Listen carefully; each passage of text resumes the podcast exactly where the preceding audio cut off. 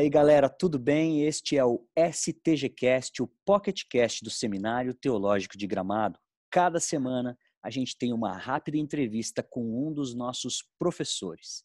Eu me chamo Ed, sou diretor do STG e nunca consegui ler um livro de cada vez. A minha casa está sempre cheia de livros espalhados, sejam meus ou da minha esposa. E você que nos ouve, consegue ler um livro de cada vez? No episódio 006 do STGcast, o convidado é o professor e pastor Rodrigo Magelski. Tudo bem aí em Porto Alegre, Rodrigo? Consegue ler um livro só por vez? Tudo bem, Ednardo. Tudo bem, caro ouvinte. Olha, tudo certo aqui em Porto Alegre e quanto a essa a tua pergunta, eu realmente sou como tu. Eu não consigo ler um livro por vez. Inclusive a minha escrivaninha aqui, eu acho que deve ter uns mais ou menos uns 20 livros, mais ou menos, que estão na lista dos que eu deveria estar lendo ou estou lendo, e, e é tudo assim, espalhado pela, pelo gabinete, pela casa, pelo quarto. Né? Em todas as peças, vou lendo aos poucos aí, conforme vou conseguindo, mas realmente um por vez eu não consigo. É difícil, né, Rodrigo? É difícil a gente se, é, se segurar, né? Da vontade de ficar abrindo, olhando o índice, quem é o autor, o que, que foi que ele escreveu. É divertido, né? É verdade. Legal. Gente, o Rodrigo é bacharel em Direito e em Teologia, é mestre em teologia e pastor na Assembleia de Deus Congregação Jardim Botânico em Porto Alegre. Além de professor de teologia, obviamente aqui no Seminário Teológico de Gramado, uh, no Seminário Martin Busser em São José dos Campos e também no Instituto Bíblico Esperança em Porto Alegre. Casado com a Rócio e pai da Ana Paula e da Isabelle. Tudo certo com as informações, Rodrigo? Tudo certo, tudo certo. Beleza. Para você que está nos ouvindo, o Rodrigo lecionou essa semana a disciplina Cristianismo e Cultura para os alunos do Live Beyond, o primeiro ano da graduação em teologia aqui do STG. Como sempre, sem delongas, vamos às perguntas, Rodrigo. A primeira pergunta é: que temas você aborda na disciplina Cristianismo e Cultura? Como é que você organizou essa disciplina? Você poderia nos falar um pouquinho? Claro, claro. É, essa disciplina, ela é uma disciplina que teria aqui um campo bastante amplo, mas nós temos que reduzir um pouco o espectro dela e eu resolvi que era conveniente começar por uma análise do famoso e falecido teólogo norte-americano Richard Niebuhr, que ele escreveu um livro que já é clássico no assunto, que se chama Cristo e Cultura. Legal. E ele ali colocou cinco modelos que ele identificava na relação entre cristianismo e cultura ao longo da história da igreja. Que em algum momento, denominações ou grupos de, dentro da igreja cristã adotaram eh, alguma dessas posturas. Né? É uma classificação que ele fez, uma classificação que não é perfeita, ela já está sujeita a diversas críticas, inclusive eu falo isso na aula, as críticas que alguns autores evangélicos contemporâneos fazem a essa leitura, mas de qualquer forma esse é um bom ponto de partida porque ele nos lança assim muitos questionamentos importantes a respeito de como nós como cristãos e também como a igreja enquanto tal pode ou deve eh, se relacionar com a cultura ao seu redor, e isso tem implicâncias fundamentais aqui na, na, na espiritualidade, na ética, na teologia. Então, nós analisamos esse, esses modelos, fazemos uma crítica a esses modelos, e a partir daí também analisamos algumas situações que nós percebemos aí na nossa cultura, eventualmente discursos que cristãos adotam, uh, produções culturais feitas por cristãos e também por pessoas que são abertamente anticristãs, talvez aí tentando fazer alguma comparação né, e ver qual o impacto que o cristianismo poderia exercer na cultura, ou se o impacto é, do nossa perspectiva, é positivo, negativo, se poderia ser melhor. Então, é, é, basicamente esse o tema da, da, disciplina. E quando, quando há um tempo maior também, aí nós vamos analisando um pouco também a questão da ciência, da política, é, enfim, do espaço público em geral, né? chegando perto daquilo que se chama de teologia pública. Né? Legal. a teologia pública é essa interação entre a teologia e o espaço público e assuntos de interesse público no geral. Legal. É, é, é correto, Rodrigo, eu afirmar que para o Nibor uh, do, do, do, da obra que você citou, Cristo e Cultura, ele trabalha com o Cristo da cultura, né? Ou assimilação, o, o Cristo contra a cultura ou a rejeição, né? Dessa dessa cultura, o Cristo acima da cultura ou síntese, o Cristo e a cultura em paradoxo ou dualismo e o Cristo transformador da cultura ou conversão, são esses os aspectos que ele trabalha? Sim, são esses os cinco modelos que ele propõe, né? Inclusive ele, ele particularmente propõe, está mais dentro da linha do quinto modelo, né? O Cristo como transformador da cultura, que é mais identificado também com a teologia reformada no geral. Rodrigo, vamos para a segunda pergunta. Quem deseja se aprofundar nesse assunto? E tem, tem bastante a ver com, com esse tema que a gente estava falando agora sobre as obras né, digitais ou impressas. Quem, quem deseja se aprofundar no assunto pode começar por quais bibliografias? O que você sugere? É, além dessa obra clássica, né, mas como ela é uma obra um pouco mais técnica, né, talvez cause alguma dificuldade em leitura, eu, de uma forma geral, recomendo para os alunos já as análises mais contemporâneas que os evangélicos fazem. Então, por exemplo, existe um livro muito bom do D.A. Carson, pela editora Vida Nova, que se chama Cristo e Cultura, uma releitura, na qual, então, ele faz uma crítica a partir da teologia bíblica e da teologia evangélica, mais conservadora.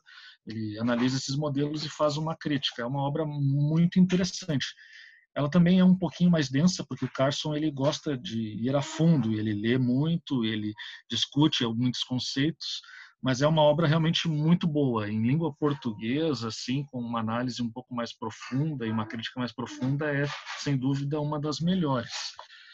E eu também recomendei, recomendei para os alunos ali, caso eles queiram ter uma introdução um pouco um pouco mais leve, também é uma obra muito boa que não, não é a obra não é sobre esse assunto, a obra é sobre plantação de igrejas e visão teológica da igreja.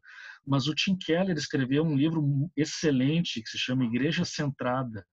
E esse livro tem dois capítulos que conseguem resumir com uma clareza impressionante essa a, a, a perspectiva do, do Nibor e fazer as suas também as suas análises, suas críticas. Inclusive ele propõe um modelo uma reclassificação desses modelos. É realmente muito interessante a, esse, esses dois capítulos que estão dentro do livro Igreja Centrada. Né? É um livro que vai ser útil para muita coisa, né? entre elas essa questão da análise cultural. Muito legal, muito bom. Só, só para começar, nós já temos três excelentes uh, dicas aí, né? A pergunta número três, Rodrigo, seguindo nessa linha, é, é, é sobre o, o, diálogo entre cristianismo e cultura. É, se, se, se tu pudesse dar uma dica ah, para quem nos ouve uh, de como fazer esse trânsito, esse diálogo entre cristianismo e cultura, diante de tudo que tu tem estudado, qual seria essa dica para nós ouvintes, né, para nós cristãos e, e por quê? Olha, na minha perspectiva, assim, não, não entrando aqui muito a fundo, mas acho que a postura básica que nós deveríamos ter em relação à cultura é evitar tanto aquela postura extrema da teologia liberal, que se identifica com o Cristo da cultura, né? que basicamente identifica a cultura humana com a ação de Deus no mundo e não tem uma postura crítica, né? não tem uma postura profética em relação à cultura, mas aceita tudo acriticamente. Acaba assimilando, Isso, né? assimilando, é uma assimilação. Isso acaba impactando o culto, a liturgia, a ética, a espiritualidade, a adoração, tudo, né? Certo. Então, há, há muitas igrejas que, a, que acabaram sucumbindo essa, a essa assimilação, né? E, e essa é uma postura que nós deveríamos evitar, né? Esse é, esse é o equívoco, digamos, voltado mais para um liberalismo, digamos assim. Né? Certo. O outro equívoco é aquele que está mais identificado com o Cristo contra a cultura, que para ter uma postura de demonizar totalmente a cultura. Né?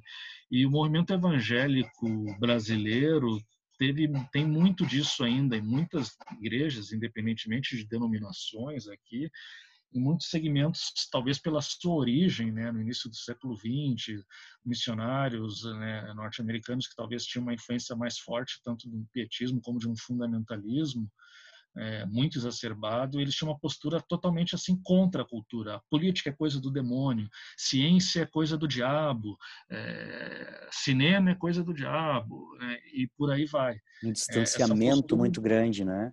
Um distanciamento muito grande que faz assim parecer que toda cultura é diabólica, tudo que o ser humano faz é ruim e somente coisas espirituais são boas é, essa postura, ao meu ver, ela também é equivocada, porque ela está rejeitando a criação de Deus. Ainda que a criação esteja manchada pelo pecado, ela continua a ser criação de Deus. É, e nós continuamos a ter um mandato cultural para produzir cultura, mesmo que ainda debaixo do pecado. Então, nós temos que ter uma postura crítica, mas também valorizar a ordem criada. Claro. Porque se rejeitamos a ordem criada, na verdade, estamos, estamos em rebeldia contra Deus. Né? Queremos ser mais espirituais do que o próprio Deus, às vezes, né? Quando Deus criou-nos no mundo para produzir cultura. Exato. Então essa, digamos, é a dica mais básica de todas. Né? Não, não, não ir para os extremos, né?